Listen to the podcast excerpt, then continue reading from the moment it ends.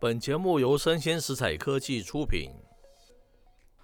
欢迎收听数位趋势酱子读，我是科技大叔李学文，又来到我们的本日啊重点科技新闻点评。那今天科技大叔下了一个标题，叫做“还在谈数位转型吗？让我们也关心一下产业升级吧。”那首先哈，科技大叔认为啊，如果你随便啊到街上问一下一般民众他的薪资水准了哈。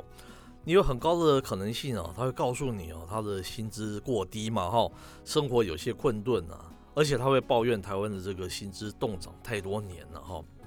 那如果你有机会哦，反过来问一些中小企业主啊，为何他给薪哦不如员工的预期呢？有很高的比例啊，这些老板会告诉你，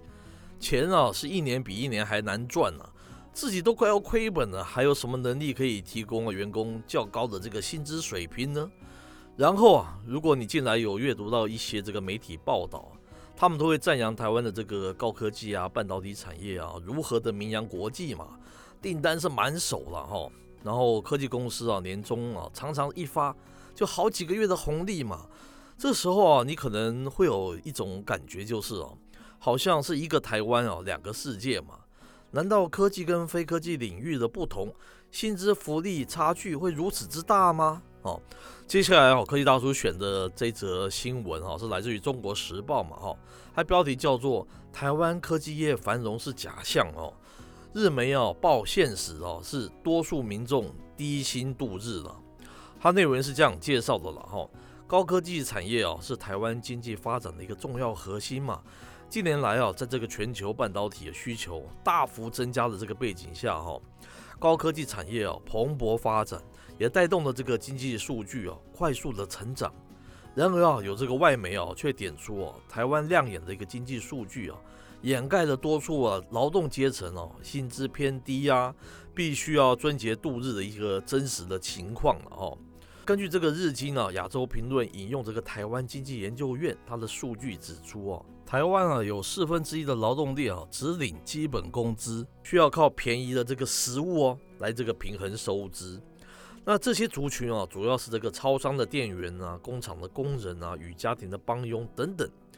尽管台湾啊，明年一月一日要求啊，将这个基本工资啊调涨至两万五千两百五十元，基本的时薪啊也调涨至这个一百六十八元，但是这个薪资水准还是落后这个日韩了哈。经济学人的这个智库啊，全球贸易首席分析师 Nick，他是这样说的啦。台湾的经济成长啊，受到这个出口与投资的这个推动，主要是台湾的工厂制造啊，并销售产品到全世界各地嘛。但是另一方面哈，民营公司的薪资啊却不好，这代表台湾的经济实际的状况，其中有很大的一个失衡的情况呢。尼克他又补充说道哈，芯片业和电子业公司啊都做得非常好，所以他们有资源增加员工的工资。这可能是一个固定的年薪，也可能是年终的奖金。但是当你要观察台湾的餐饮业啊、百货业，或是旅游业等等公司时，情况就变得完全不一样了嘛。以下是科技大叔的一些点评，然后如果听友们也看到了这篇文章，就能了解啊，为何啊我们经常会提起，比起数位转型啊，其实对台湾更重要的是叫做产业升级了哈。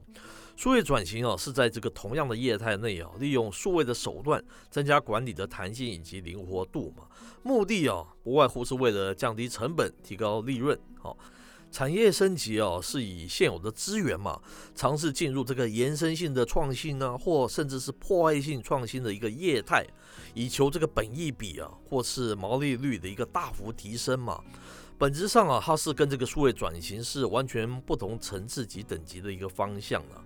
重点是哈，台湾产业哦，绝大多数都是由中小企业组成嘛，并非是科技大集团嘛哈。科技相关企业啊，他们荣获可以有这个相对的一个高薪结构，但是一般中小企业它是可望而不可及的嘛。就算我们退一百步说，科技族的高薪是由这个爆肝以及啊蜡烛两头烧所换来的，这本身啊也不算一桩美事所以数位转型重要还是整体产业升级重要这个大叔就不用再明说了嘛哈。那产业不升级哦科技融紧对他们就是完全无关了哈。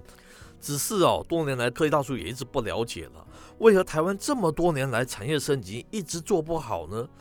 这倒是值得一般大众啊还是相关业界啊去深思的一个问题。